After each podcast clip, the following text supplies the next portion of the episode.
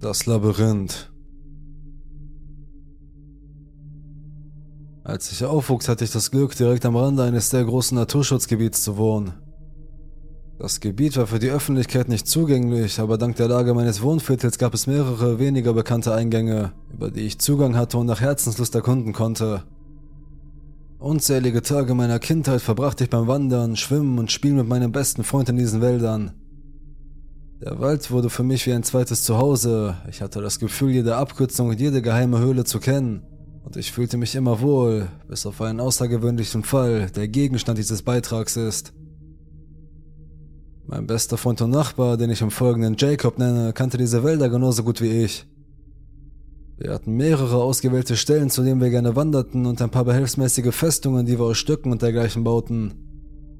Man darf nicht vergessen, dass die Dinge damals einfacher waren und unsere Eltern sich wenig Sorgen um uns machen mussten und daran gewöhnt waren, dass wir stundenlang verschwanden, während wir den Wald erkundeten. Das war auch bevor es Handys gab. Ein weiterer wichtiger Punkt ist, dass diese Wälder einst die Heimat der amerikanischen Ureinwohner waren, genauer gesagt des Stammes der Comanchen. Oft fanden wir Pfeilspitzen, die von den Ureinwohnern zurückgelassen wurden, oder alte Dosen und Vorräte, die vermutlich von den Siedlern zurückgelassen wurden, die das Gebiet schließlich für sich entdeckten. Wir fanden dieses Stück Geschichte faszinierend und der Gang in den Wald fühlte sich manchmal an, als würde man einen Schritt weg von der modernen Welt machen und in eine andere Zeit zurückkehren. Eines Nachmittags packten Jacob und ich Wasser und Snacks und machten uns auf den Weg in den Wald, wie wir es schon oft getan hatten. Normalerweise hielten wir uns an die Wanderwege oder den Bach, damit wir leicht nach Hause zurückfinden konnten aber heute hatten wir den Drang, noch tiefer in den Wald vorzudringen. Wir verließen den Pfad und begaben uns in die unbekannten Gebiete des Naturschutzgebiets, in die uns nicht einmal unsere Eltern mitgenommen hatten. Am Anfang war alles in Ordnung, aber bald merkten wir, dass die Bäume unglaublich dicht geworden waren. Es wurde immer schwieriger zu gehen, da tote Äste nach uns zu greifen schienen und uns bei jedem Schritt festhielten. Wir fanden beide einen stabilen Stock und benutzten ihn als Machete, um uns einen Weg durch die Bäume zu hacken und zu schnitzen. Eine Spur war nicht mehr zu finden. Aber das war uns egal. Wir waren unbesiegbare Kinder, die diese Wälder gut kannten. Was konnte schon passieren? Wir waren vielleicht 15 oder 20 Minuten lang so vorgegangen, als wir ein schreckliches Gefühl bekamen. Dieses Gefühl, dass wir beobachtet werden. Jacob und ich sahen uns praktisch im selben Moment an und er sagte, Alter, spürst du das auch? Ja, sagte ich. Ich spürte es. Wir waren uns beide einig, dass sich etwas sehr falsch anfühlte. Wir konnten nicht beschreiben, warum, aber wir hatten beide das gleiche Gefühl des Schreckens, dass uns jemand oder etwas beobachtete. Wir waren uns schnell einig, dass es Zeit war, umzukehren. Wir drehten uns um und machten uns auf den Rückweg, aber nach einigen Minuten begannen wir zu zweifeln, ob wir wussten, wo wir waren. Der Wald war hier dicht, dichter als in jedem anderen Teil des Reservats, den wir gesehen hatten. Und es war fast unmöglich, sich zu bewegen. Wir wurden müde vom Abhacken der Äste und beschlossen, eine Pause einzulegen und uns zu orientieren. In diesem Moment bemerkten wir, dass noch etwas anderes nicht stimmte. Es war völlig still, nur unser schweres Atmen war zu hören. Dieser Wald, in dem es normalerweise vor Leben wimmelt, war absolut still. So etwas habe ich bis zum heutigen Tage noch nicht erlebt. Wir hörten keinen einzigen Käfer, keinen Vogel und auch nicht das Rauschen des Baches. Es war plötzlich tot hier. Diese gemütlichen Wälder, mit denen wir so vertraut waren, fühlten sich plötzlich fremd und feindlich an. Und wir hatten immer noch das Gefühl, beobachtet zu werden, obwohl gestalkt vielleicht ein besseres Wort dafür wäre. Jacob und ich waren an diesem Punkt mit dem Abenteuer völlig fertig. Wir wussten nicht einmal mehr, ob wir den Weg zurückgehen sollten, den wir gekommen waren. Er versuchte auf einen Baum zu klettern, um zu sehen, wo wir waren, aber das war zu schwierig. Er hätte Dutzende von Ästen abbrechen müssen, nur um ein paar Meter über den Boden zu kommen, und diese Bäume waren hoch. Die Äste waren so dick, dass sie manchmal die Sonne verdeckten. Als das Klettern auf dem Baum scheiterte, fingen wir beide an zu schreien, in der Hoffnung, dass uns jemand hören könnte. Aber die einzige Antwort, die wir bekamen, war die bedrückende Stille des Waldes. In diesem Moment der Verzweiflung entdeckten wir etwas in den Bäumen, wahrscheinlich etwa 20 Meter entfernt. Aus den Augenwinkeln sahen wir deutlich eine erwachsene Gestalt, die sich schnell hinter einem Baum bewegte, als wir sie entdeckten. Jacob und ich warfen uns einen kurzen, panischen Blick zu und rannten dann in die entgegengesetzte Richtung der Gestalt. Wir sprinteten wie menschliche Abrissbieren durch das Geäst und kümmerten uns nicht mehr darum, uns einen schön sicheren Weg zu bahnen.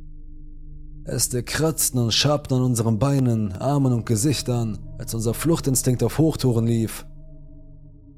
Meine Lunge brannte, aber das war mir egal. An einer Stelle blieb Jacob, der unseren Rucksack mit Wasser und Snacks trug, an einem besonders großen Ast hängen. Ich blieb stehen und half ihm, sich so schnell wie möglich zu befreien und wir sprinteten weiter, ohne uns zu trauen, hinter uns zu schauen. Ein paar Mal habe ich vielleicht gehört, wie etwas mit den Ästen brach, als es uns folgte, aber ich bin mir nicht sicher. Wir rannten eine gefühlte Ewigkeit weiter. In Wirklichkeit liefen wir wahrscheinlich 15 oder 20 Minuten. Als wir endlich die Baumgrenze durchbrachen und eine Lichtung erreichten, war ich so erleichtert, dass ich hätte weinen können. Ich wünschte, die Geschichte wäre hier zu Ende, sodass ich sie der gesteigerten Fantasie zweier dummer, verlorener Kinder zuschreiben könnte, aber das kann ich nicht. Denn es stellte sich heraus, dass diese Lichtung im Wesentlichen der Hinterhof eines sehr großen und sehr alten, zweistöckigen Hauses war. Ein Haus, von dessen Existenz wir bis jetzt nichts wussten. Jahrzehntealte blaue Farbe blätterte von der Fassade ab. Auf dem Dach fehlten mehrere Schindel, von denen viele im überwucherten Gras darunter lagen. Das Haus hatte mehrere große Fenster, die mit Dreck beschmiert waren. Ein einzelner unbefestigter Weg führte von der Vorderseite des Hauses einen kleinen Hügel hinauf, ohne dass wir genau erkennen konnten, wohin er führte. Es war offensichtlich, dass dieses Haus nicht zu unserer Nachbarschaft gehörte oder zu irgendeiner Nachbarschaft, in der wir bisher gewesen waren. Jacob und ich waren halb erschrocken und halb voller Ehrfurcht über unsere Entdeckung. Dieses Haus fühlte sich an wie unsere eigene persönliche Entdeckung nach einer gefährlichen Suche. Ein wenig von unserer Angst aus dem Wald verflog, als wir den Mut aufbrachten, dieses Haus zu untersuchen.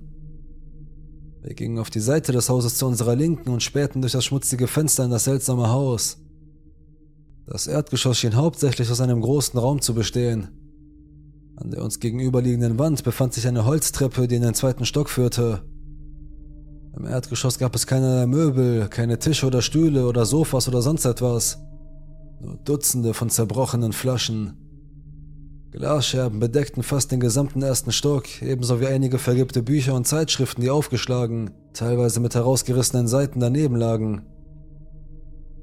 Und in der Mitte des Raumes lag ein einziger Schlafsack, dreckig, soweit wir sehen konnten, mit einem unbeleuchteten Kerzenständer daneben. Was macht ihr da? Ich hätte mich vor Entsetzen fast eingenässt. Wir entfernten uns sofort vom Fenster und sahen, dass ein Mann auf der rechten Seite des Gebäudes herumgelaufen war und nun etwa 15 Meter von uns entfernt stand. Er trug nichts aus seinem schmutzigen Jeans-Overall. Er hatte vernarbte Haut, die wie raues Leder aussah. Und seine Augen. Keine seiner Augen blickte in die gleiche Richtung und keins sah uns direkt an. Alles an diesem Mann sah falsch aus.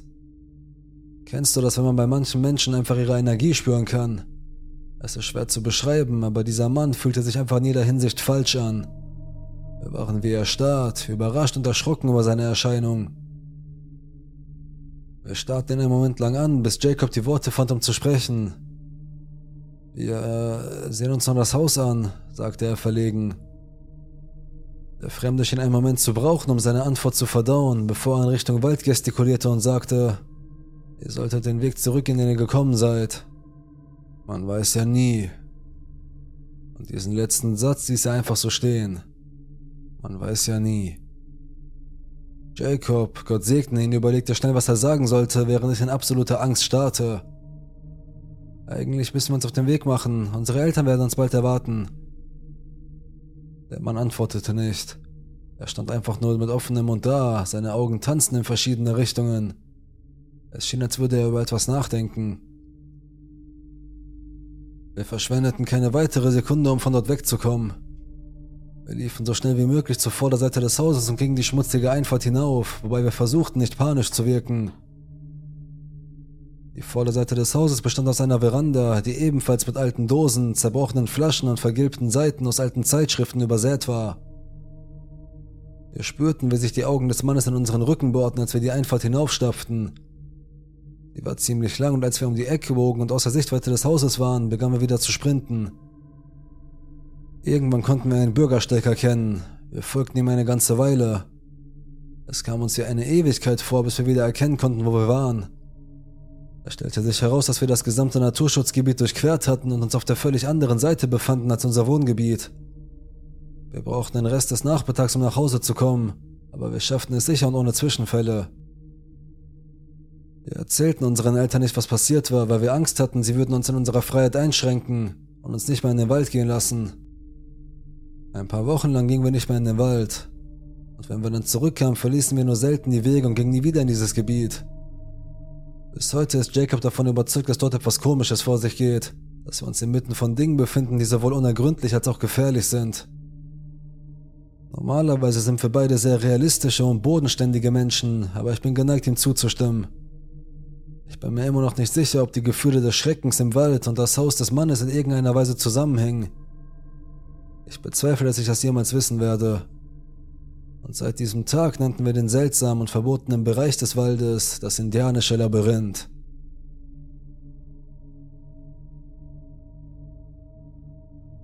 Ein Wimpernschlag.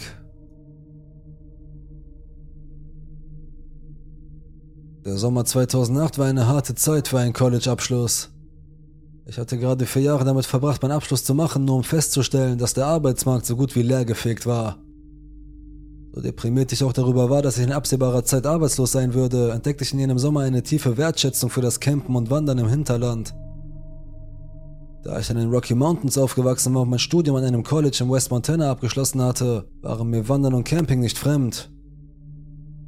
Aber in jenem Sommer wurde es zu einer Art Flucht, ja, zu einer Art Besessenheit. Die täglichen Wanderungen und das Zelten unter dem Sternenhimmel trugen zu meiner geistigen Gesundheit bei, während ich mir Gedanken über den Sinn meines Lebens und meiner Zukunft machte. Es war Juni und für die Jahreszeit untypisch kalt, nass und bewölkt. Die Tageshöchsttemperaturen lagen kaum über 10 Grad und nachts sank sie unter den Gefrierpunkt. Trotz des Wetters hatte ich geplant, in dieser Woche in der Anaconda Range zu wandern und ich wollte mich nicht davon abschrecken lassen. Mein Plan für diese Woche sah vor, vom Storm Lake über den Storm Lake Pass und hinunter zum Upper Seymour Lake zu wandern. Der Zugang zum Storm Lake ist eine Herausforderung und erfordert einen Pickup-Truck und etwas Fahrgeschick. Die Straße ist ein schmaler, zweispuriger Weg, der sich durch dichte Kiefernwälder schlängelt. Der Weg war vom Regen glitschig, aber ich schaffte es mit ein wenig Problem bis zum Gipfel. Ich schlug mein Lager am Nordufer des Sees auf und beschloss etwas zu angeln. Das Angeln lief miserabel. Es war kalt und nichts bis an. Aber das Beste am schlechten Angeln ist, dass meine Gedanken frei schweifen konnten, während ich am Ufer saß.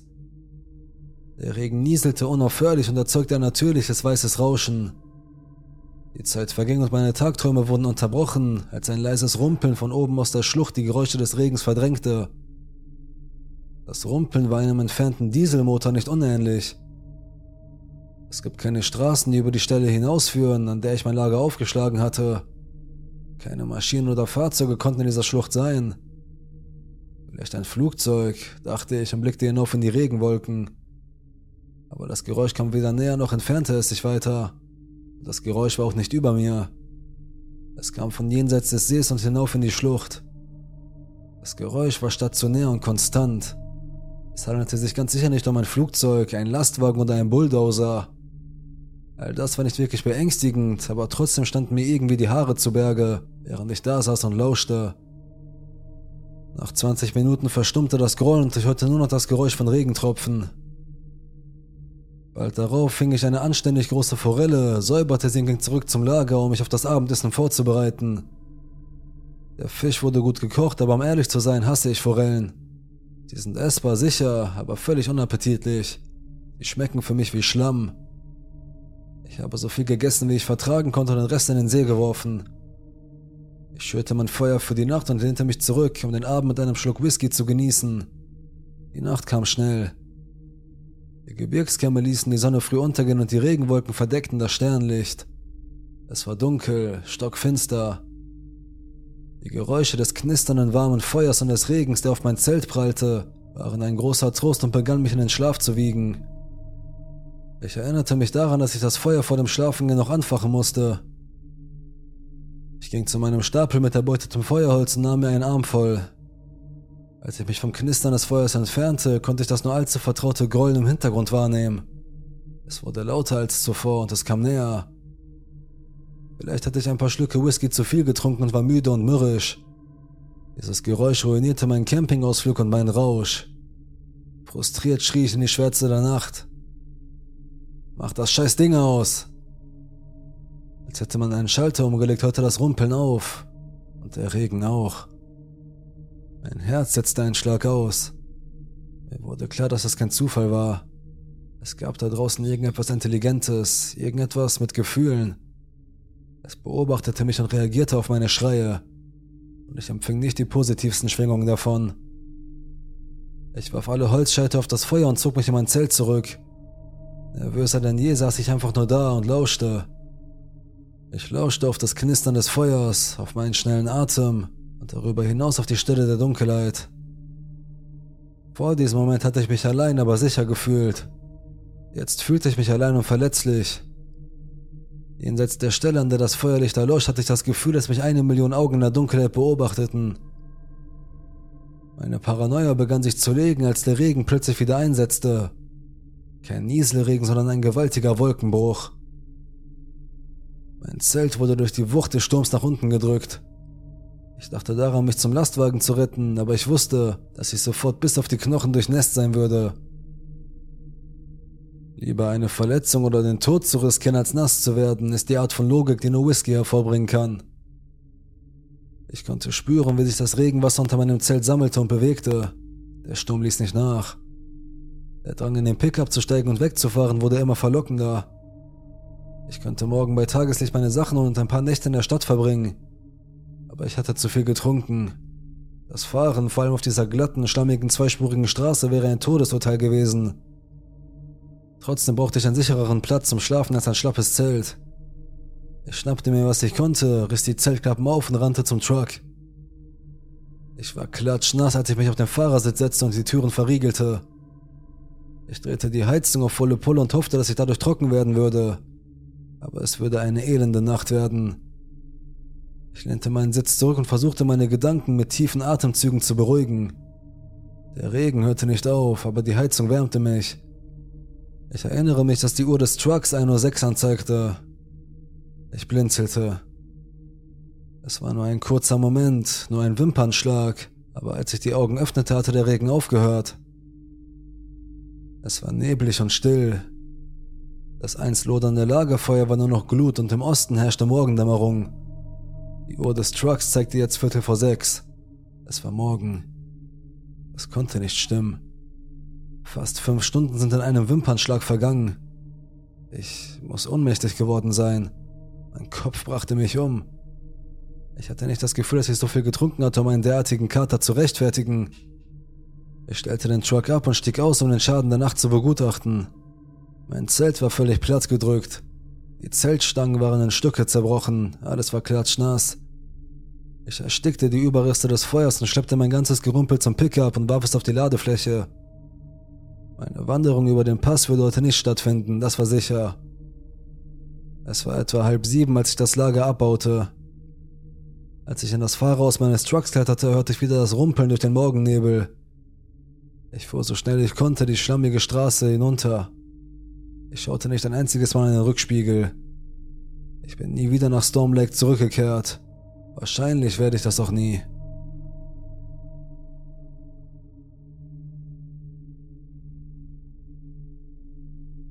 Die Hinterkaifeck-Morde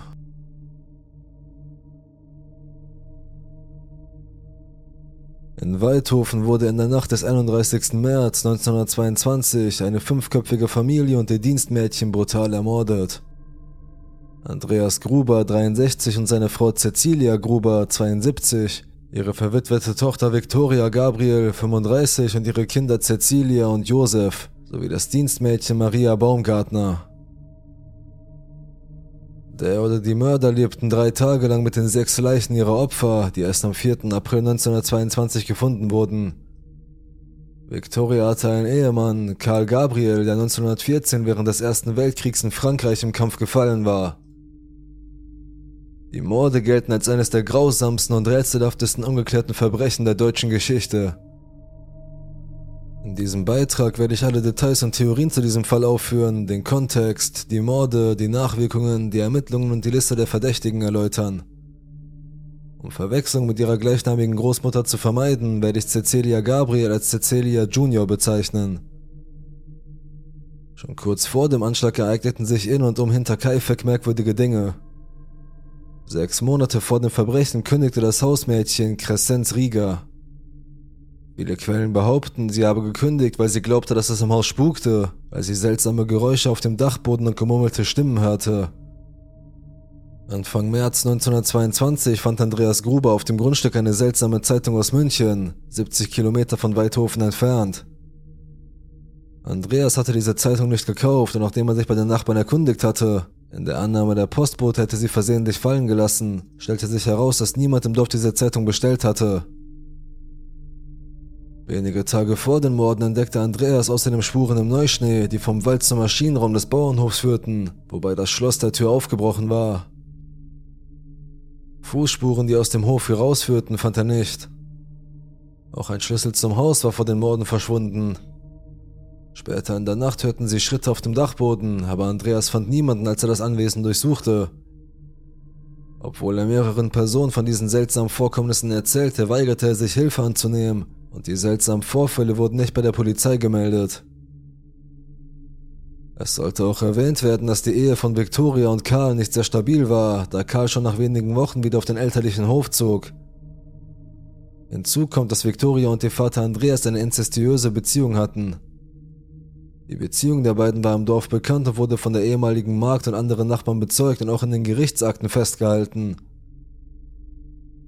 Am 28. Mai 1915 wurden die beiden wegen Inzest in der Zeit von 1907 bis 1910 zu einem Monat Gefängnis für Victoria und einem Jahr Gefängnis für Andreas Gruber verurteilt.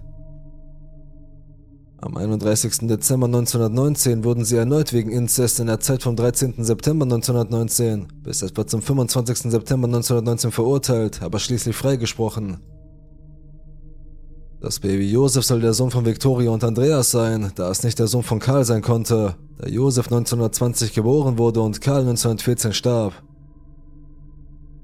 Am Nachmittag des 31. März 1922 kam die neue Magd Maria Baumgartner auf dem Hof an. Marias Schwester hatte sie dorthin begleitet und verließ den Hof nach einem kurzen Aufenthalt. Marias Schwester war höchstwahrscheinlich die letzte Person, die die Opfer lebend gesehen hat. Am Abend wurden Andreas, Cecilia, Victoria und Cecilia Junior nacheinander in die Scheune der Familie gelockt und brutal ermordet. Es wurde nachgewiesen, dass Cecilia Junior nach dem Angriff noch mehrere Stunden am Leben war. Sie hatte sich büschelweise die Haare ausgerissen, während sie im Stroh lag. Sie war die einzige, die keinen tödlichen Schlag auf den Kopf erhielt. Stattdessen wurde ihr die Kehle durchgeschnitten. Der Mörder zog dann in die Wohnräume des Hauses, wo er das Dienstmädchen Maria in ihrem Schlafzimmer und anschließend den kleinen Josef in seinem Kinderbett tötete. Als Tatwaffe wird eine Hacke aus dem Besitz der Familie vermutet und alle Opfer wurden durch Schläge auf den Kopf getötet. Der oder die Mörder lebten noch mindestens drei Tage nach den Morden auf dem Grundstück, da das Vieh gefüttert und Lebensmittel aus der Küche gegessen worden waren. Die Leichen wurden erst vier Tage später entdeckt.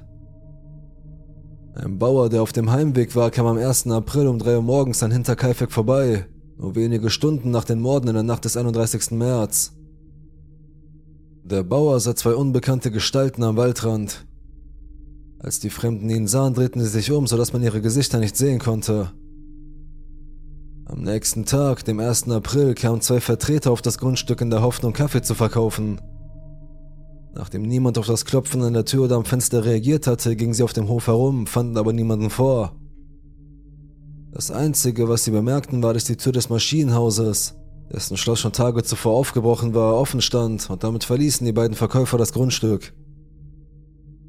Zwischen 15 und 17 Uhr desselben Tages kamen zwei Jäger vorbei, die hofften, einige Waren auf dem Hof kaufen zu können.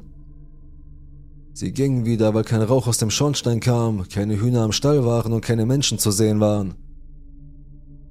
Um halb zwölf desselben Abends kam Michael Plöckel auf dem Weg an Hinterkaifeck vorbei. Er hielt an und bemerkte ein Licht im Ofen und Rauch aus dem Schornstein, den er später als ekelhaft riechend beschrieb. Wenige Augenblicke später kam ein Mann mit ausgestrecktem Arm und einer Laterne in der Hand auf Michael zu. Er hielt die Lampe in Michaels Gesicht, drehte sich um und ging zurück in den Innenhof. Zu diesem Zeitpunkt rannte Michael ängstlich davon. Am 2. April war die Familie beim Sonntagsgottesdienst auffällig abwesend. Victoria war Sängerin im Kirchenchor und als zwei Freunde zum Hof gingen, um sie zu treffen, trafen sie niemanden. Außerdem vermerkte die Schule von Cecilia Junior, dass sie am 3. und 4. April unentschuldigt fehlte. Am 3. April bemerkte auch der Briefträger, dass niemand da war und normalerweise hätte er Cecilia Senior und den kleinen Josef in der Küche gesehen. Am 4. April kam ein Mechaniker nach Hinterkaifeck, um den Motor des Häckslers zu reparieren. Er wartete eine Stunde lang, sah niemanden und hörte nur die Tiere auf dem Hof und den Hund in der Scheune. Nach einer Stunde Wartezeit beschloss der Mechaniker mit der Reparatur zu beginnen. Um halb vier desselben Tages beschloss der Nachbar, Lorenz Schlittenbauer, seinen Sohn Johann 16 und seinen Stiefsohn Josef 9 nach Hinterkaifeck zu schicken, um zu sehen, ob sie mit der Familie Kontakt aufnehmen könnten. Sie kehrten zurück und sagten, dass sie dort niemanden gesehen hätten. Lorenz machte sich also mit seinen Freunden Michael und Jakob auf den Weg zum Bauernhof. Die drei Männer entdeckten die Leichen von Andreas, Cecilia, Victoria und Cecilia Junior in der Scheune, mit denen Lorenz daraufhin interagierte und den Tatort verunreinigte. Als die drei Männer zum Haus gingen, um nachzusehen, zog Lorenz einen Schlüssel hervor, öffnete die Haustür und ging allein rein. Dann wurden die Leichen von Maria und dem kleinen Josef entdeckt. Die Morde wurden von Inspektor Georg Reingruber und seinen Kollegen von der Münchner Polizei untersucht. Die ersten Ermittlungen wurden durch die vielen Personen behindert, die sich am Tatort zu schaffen gemacht hatten, indem sie beispielsweise die Leichen und Gegenstände umstellten. Am Tag nach der Entdeckung der Leichen führte der Gerichtsmediziner die Obduktion in der Scheune durch. Es wurde festgestellt, dass eine Hacke die wahrscheinlichste Mordwaffe war, obwohl die Waffe selbst zu diesem Zeitpunkt nicht am Tatort war. Die Schädel der Opfer wurden abgenommen und nach München geschickt, wo sie weiter untersucht wurden. Die Schädel gingen jedoch im Zweiten Weltkrieg verloren und kamen nie zurück. Ein klares Motiv für die Morde wurde nie ermittelt. Die Polizei vermutete zunächst, dass es sich um einen Raubüberfall handelte und befragte reisende Handwerker, mehrere Einwohner der umliegenden Dörfer und sogar die Obdachlosen. Als in dem Haus ein großer Geldbetrag gefunden wurde, ließ man von dieser Motivtheorie ab. Wie bereits erwähnt, war klar, dass der oder die Täter mehrere Tage auf dem Hof geblieben waren, denn jemand hatte das Vieh gefüttert, den gesamten Brotvorrat aus der Küche aufgegessen und kürzlich Fleisch aus der Speisekammer geschnitten. Im Untersuchungsprotokoll der Gerichtskommission wurde festgehalten, dass die Opfer wahrscheinlich durch Unruhe im Stall, die durch Geräusche der Tiere verursacht wurde, in den Stall gelockt wurden. Ein späterer Versuch ergab jedoch, dass die menschlichen Schreie aus dem Stall im Wohnbereich nicht zu hören waren. Den Angaben von Michael Plöckel, der Hinterkaifeck in der Nacht nach dem Morden aufsuchte und von der Person berichtete, die ihn ansprach, dem kürzlich benutzten Ofen und dem brennenden Feuer wurde nicht nachgegangen, sodass nicht festgestellt werden konnte, was an dieser Nacht im Ofen gekocht oder im Feuer verbrannt worden war und wer der Mann gewesen sein könnte. Da am Tatort kein klares Motiv zu erkennen war, begann die Polizei eine Liste von Verdächtigen zu erstellen. Trotz wiederholter Verhaftungen wurde nie ein Mörder gefunden und die Akten wurden 1955 geschlossen. Trotzdem führte Kriminalhauptkommissar Konrad Müller 1986 die letzten Verhöre vor seiner Pensionierung durch. Wie bereits erwähnt, wurde eine Liste von Verdächtigen erstellt, nachdem kein eindeutiges Motiv ermittelt werden konnte. Mitte Mai 1927 soll ein Unbekannter um Mitternacht beim Haus eines männlichen Bewohners in Weidhofen angehalten haben. Der Fremde stellte ihm Fragen über den Mord, bevor er ihn anschrie, dass er der Mörder sei und dann in den Wald davonlief. Der Unbekannte wurde nie identifiziert. Verdächtiger 1, Karl Gabriel. Victorias verstorbener Ehemann Karl war ein Verdächtiger in diesem Fall. Obwohl er acht Jahre vor den Morden in Frankreich während des Ersten Weltkriegs getötet wurde, wurde seine Leiche in dieser Zeit nie gefunden. Dies führte zur Spekulation, dass er nie gestorben war, sondern nach Hinterkaifeck zurückgekehrt war und die Morde begangen hatte. Auch der Schrobenhausener Polizeipräsident Ludwig Meixel glaubte an diese Theorie und hielt es für möglich, dass Karl nach Hinterkaifeck zurückgekehrt war und sich an Victoria für ihre inzestiöse Affäre gerecht hätte.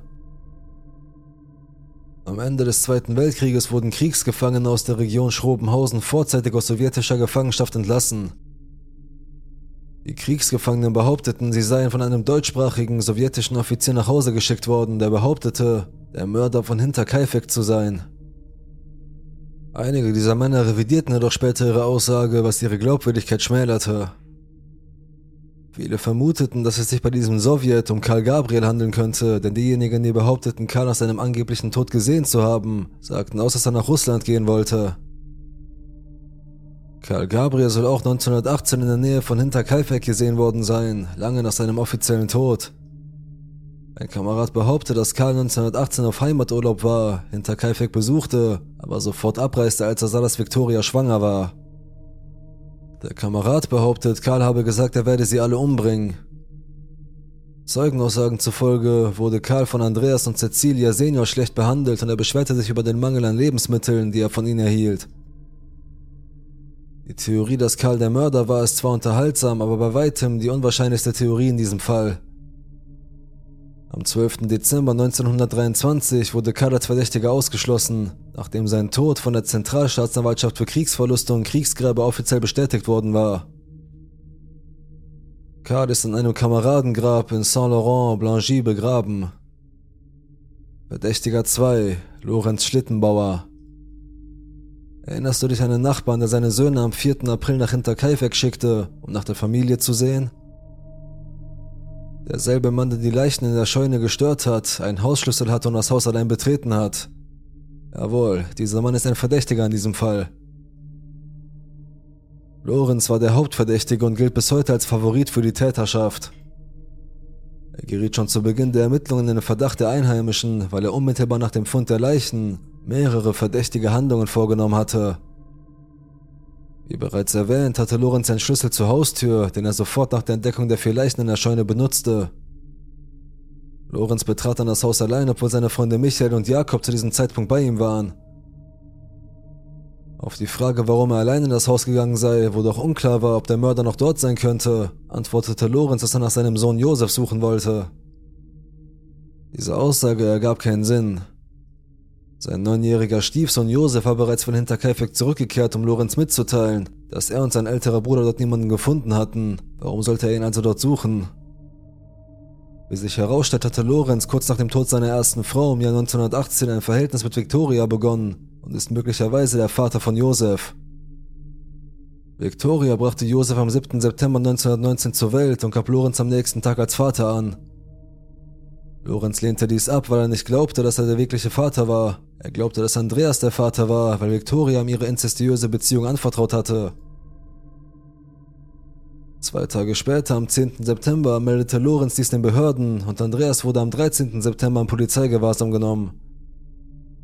Victoria wurde bei dieser zweiten Anzeige nicht verhaftet. Sie drängte Lorenz, seine Anzeige zurückzunehmen, was er schließlich am 25. September tat, und Andreas wurde bald darauf aus der Haft entlassen. Lorenz erkannte daraufhin Josef als seinen Sohn an und 1920 wurde Andreas in einem Strafverfahren vor dem Landgericht Neuburg freigesprochen. Mit all diesen Informationen, die nun bekannt sind, könnte dies erklären, was Lorenz meinte, als er Michael und Jakob sagte, dass er nach seinem Sohn Josef, Josef Gabriel, suchte. Denn wenn Lorenz nicht der Mörder war, würde er sicherlich nachsehen wollen, wen er für seinen Sohn hielt, oder? Lorenz selbst sagte dies in einer polizeilichen Erklärung. Ich war so aufgeregt, dass ich mir nichts mehr gedacht habe, weil ich annahm, dass mein Junge verhungert sein musste. Auch wenn es nicht mein eigenes Kind gewesen wäre, hätte ich Mitleid mit dem Kind und wollte sofort nach ihm sehen. In der Aufregung, in der ich mich befand, hätte ich es mit jedem aufgenommen, der sich mir in den Weg gestellt hätte. Das könnte auch erklären, warum Lorenz einen Hausschlüssel hatte, denn Victoria hätte ihm einen geben können, wenn sie tatsächlich eine Beziehung gehabt hätten. Ob der Schlüssel, den Lorenz hatte, ihm von Victoria gegeben wurde oder ob es der Hausschlüssel war, der einige Tage vor dem Morden verschwunden ist, ist unbekannt. Lorenz sagt dazu, das ist mir ein Rätsel, denn ich weiß ganz sicher, dass es nur einen Schlüssel gab. Einige spekulieren, dass es derselbe Schlüssel war, den Victoria ihm heimlich gegeben hatte, um ihre Beziehung geheim zu halten, was Andreas zu der Annahme veranlasste, dass er verschwunden ist. Doch es gibt auch noch mehr. Lorenz war zuvor mit Andreas wegen seiner Absicht, Victoria zu heiraten, heftig aneinander geraten. Dies wird von Sophie Fuchs, einer Schulfreundin von Cecilia Junior, bestätigt, die angibt, Cecilia habe ihr erzählt, dass ihre Mutter Victoria nach einem heftigen Streit vom Hof geflohen sei. Weitere Spekulationen, dass Lorenz der Mörder war, ergaben sich aus der Möglichkeit, dass Victoria finanzielle Unterstützung für das Baby Josef verlangte, da Lorenz 1921 eine andere Frau geheiratet hatte und nicht direkt mit Victoria liiert war. Michael und Jakob sagten in ihren Aussagen auch, dass Lorenz unbeeindruckt wirkte, als sie Andreas grausam zugerichtete Leiche entdeckten. Es sollte auch angemerkt werden, dass Victoria die alleinige Besitzerin des Hofes war. Cecilia und Andreas übergaben den Hof am 11. März 1914 und es bleibt die Theorie, dass, wenn Lorenz der Vater des kleinen Josef war, er der einzige überlebende Verwandte wäre und den Hof erben würde, was erklären könnte, warum die Tiere auf dem Hof in den Tagen nach den Morden gefüttert wurden. Lorenz blieb noch viele Jahre nach den Morden verdächtig, vor allem wegen seiner merkwürdigen Bemerkungen und seines stets skeptischen Verhaltens, was wiederum darauf hindeutet, dass er Details kannte, die nur der Mörder wissen konnte. Aus den Akten geht zum Beispiel hervor, dass ein örtlicher Lehrer Lorenz 1925 auf dem Gelände des inzwischen abgerissenen Bauernhofs gesehen hat. Auf die Frage des Lehrers, warum er dort war, erklärte Lorenz, dass der Versuch des Täters, die sterblichen Überreste der Familie in der Scheune zu begraben, durch den gefrorenen Boden behindert worden war. Dies wurde als Beweis dafür gewertet, dass Lorenz den Zustand des Grundstücks zum Zeitpunkt der Morde genau kannte. Lorenz war jedoch ein Nachbar mit den örtlichen Gegebenheiten vertraut sodass er den Zustand des Geländes möglicherweise nur erahnte. Als die Polizei nach seiner Anwesenheit auf dem zerstörten Gelände fragte, stimmte er der Aussage des Lehrers zu. Ja, das ist richtig. Das war auch der Fall. Ich fand eine Stelle im Scheunenviertel in der Nähe der Stelle, wo die Leichen gefunden wurden, wo ein etwas schaufeltiefes Loch ausgehoben worden war. Der Aushub war frisch und mit Stroh bedeckt. Ich glaube noch heute, dass die Täter die Leichen damals verscharren wollten, aber der Boden war wohl zu fest. Vor seinem Tod im Jahr 1941 führte Lorenz mehrere Zivilprozesse wegen Verleumdung gegen andere, die ihn als Mörder bezeichneten, und gewann. Er reichte Klage gegen seinen ehemaligen Freund Jakob ein, der bei der Entdeckung der Leichen dabei war. Er nannte mich einen Kaifecker Mörder und ich verklagte ihn wegen Beleidigung, woraufhin er zu einer Geldstrafe von 40 Mark verurteilt wurde. Damals versuchte er auch, meinen Sohn Johann Schlittenbauer zu beeinflussen, gegen mich auszusagen. Ich habe Jakob dann vorgeworfen, dass er meinen Sohn zum Meinheit angestiftet hat. Es gibt so viele Theorien und mögliche Motive, die dafür sprechen, dass Lorenz der Mörder sein könnte. Der Inzest, der Hass zwischen Andreas und ihm selbst, elterliche Bedenken, der Streit mit Victoria, das Erbe des Hofes, die seltsamen Bemerkungen, das seltsame Verhalten. Such dir irgendwas aus. Verdächtige Nummer 3. Anton und Adolf Gump. 1951 behauptete Crescentia Meyer auf ihrem Sterbebett gegenüber Pfarrer Anton Hauber und zuvor gegenüber Pfarrer August Ritzel, dass ihre Brüder Adolf und Anton die Morde begangen hätten. Man kann davon ausgehen, dass Crescentia von der Beteiligung ihrer Brüder an den Morden überzeugt war, da sie nicht nur zwei Pfarrern zu verschiedenen Zeiten davon erzählte, sondern auch bei der Beerdigung ihres Vaters im Jahr 1938 ihren Verdacht äußerte. Staatsanwalt Andreas Popp ermittelte gegen die Gebrüder Gump, die Nachfahren des legendären Räubers Ferdinand Gump. Popp hatte trotz des Mangels an Beweisen keine Zweifel daran, dass Adolf ein Verhältnis mit Victoria hatte und sogar Josefs Vater ist. Er glaubt, dass Adolf die Morde aus Rache begangen hat, nachdem er von Victorias Inzest mit ihrem Vater erfahren hatte und dass er keine Zeugen hinterlassen hat. Das behauptet auch Crescentia, die behauptet, Adolf habe ein intimes Verhältnis mit Victoria gehabt und sei wütend geworden, als er von der inzestiösen Beziehung erfuhr. Adolf war auch vom Beruf Kunsthandwerker und reiste durch das Land, um seine Arbeiten, hauptsächlich Körbe, zu verkaufen. Außerdem soll Andreas Gruber einmal gesagt haben, dass er Josef jeden als Vater vorziehen würde, als den Korbmacher, was sich direkt auf Adolf und seine Arbeit bezieht. Letztlich konnte Pop ihn nicht mehr befragen, da Adolf bereits 1944 verstorben war. Pop macht sich auf den Weg zu Anton und plant ihn bei seinem Verhör zu überrumpeln und geht dabei vorsichtig vor. Schließlich merkt Anton, worum es bei der Befragung geht und beginnt alles zu leugnen. Anton wird verhaftet und in Polizeigewahrsam genommen und auch seine Frau wird mehrmals verhört, jedoch ohne Erfolg. Anton soll einem Mithäftling erzählt haben, dass sein Bruder das Verbrechen begangen habe und er selbst war nicht dabei und hat nur davon erfahren. Die Schwester von Crescentia, Florentine, fährt in ihrer Aussage fort. Bei der Beerdigung habe ich gemerkt, dass meine Schwester nicht einmal einen Blumenstrauß für ihren Vater gekauft hat. Nach der Beerdigung meines Vaters verließ meine Schwester uns, Geschwister und Verwandte. Aber ich erinnere mich jetzt, dass mein Bruder Anton mit meiner Schwester zusammengestoßen ist. Woher meine Schwester einen solchen Hass gegen uns hat und besonders gegen Bruder Anton, weiß ich nicht. Verdächtige Nummer 4. Karl und Andreas Schreier. Im Jahr 1971 berichtete eine Frau namens Therese T., dass ihre Mutter im Alter von zwölf Jahren Besuch von der Mutter der beiden Mörder vom Hinterkaifeck bekam. Während des Gesprächs wurden die Namen der beiden Männer genannt, die den Mord begangen haben sollten. Die Brüder Karl und Andreas Schreier aus Sattelberg. Therese soll bei der Polizei einen ziemlich verwirrten Eindruck gemacht haben, aber sie hatte die Notizen ihrer Mutter, in denen der Satz stand. Andreas Schreier bedauerte, dass er sein Taschenmesser verloren hatte. Zufälligerweise blieben die Mordwaffen, die Hacke und ein Taschenmesser fast ein ganzes Jahr lang auf dem Dachboden über dem Wohntrakt unentdeckt und wurden erst beim Abriss des Bauernhofs im Jahr 1923 entdeckt. Es gibt Grund genug für Spekulation, dass dieses Messer tatsächlich Andreas Schreier gehörte. Allerdings behaupten die meisten Quellen, dass es auch Andreas Gruber selbst gehörte. Aus diesem Grund ist die Herkunft des Taschenmessers nie geklärt worden. In einem Artikel aus der neuen Freien Volkszeitung vom 4. August 1922 stand, nach den Morden konnten Karl und Andreas Schreier die Spuren ihres Verbrechens nicht vor ihrer Mutter verbergen, die endlich ihr unterdrücktes Gewissen von dem Beichtwissen befreien wollte. Daraufhin informierte sie die Nachbarin über die schreckliche Tat ihrer Söhne, was schließlich zur Beichte führte. Die beiden Brüder, die als gewalttätige Menschen weithin bekannt und gefürchtet waren, waren zu dieser Zeit in der Nähe von Weidhofen damit beschäftigt, Holz aus dem Wald zu holen und fuhren jeden Tag am Hinterkaifeck vorbei, um die dortigen Verhältnisse genau zu kennen. Therese berichtet auch, dass Frau Schreier auch später auf ziemlich grausame Weise Selbstmord beging. Sie errichtete einen Scheiterhaufen in ihrer Küche, setzte sich darauf, übergoss alles mit Kerosin und zündete es an. Im September 1922 wurde der Haftbefehl gegen die beiden Brüder aufgehoben und die Ermittlungen wurden Monate später eingestellt.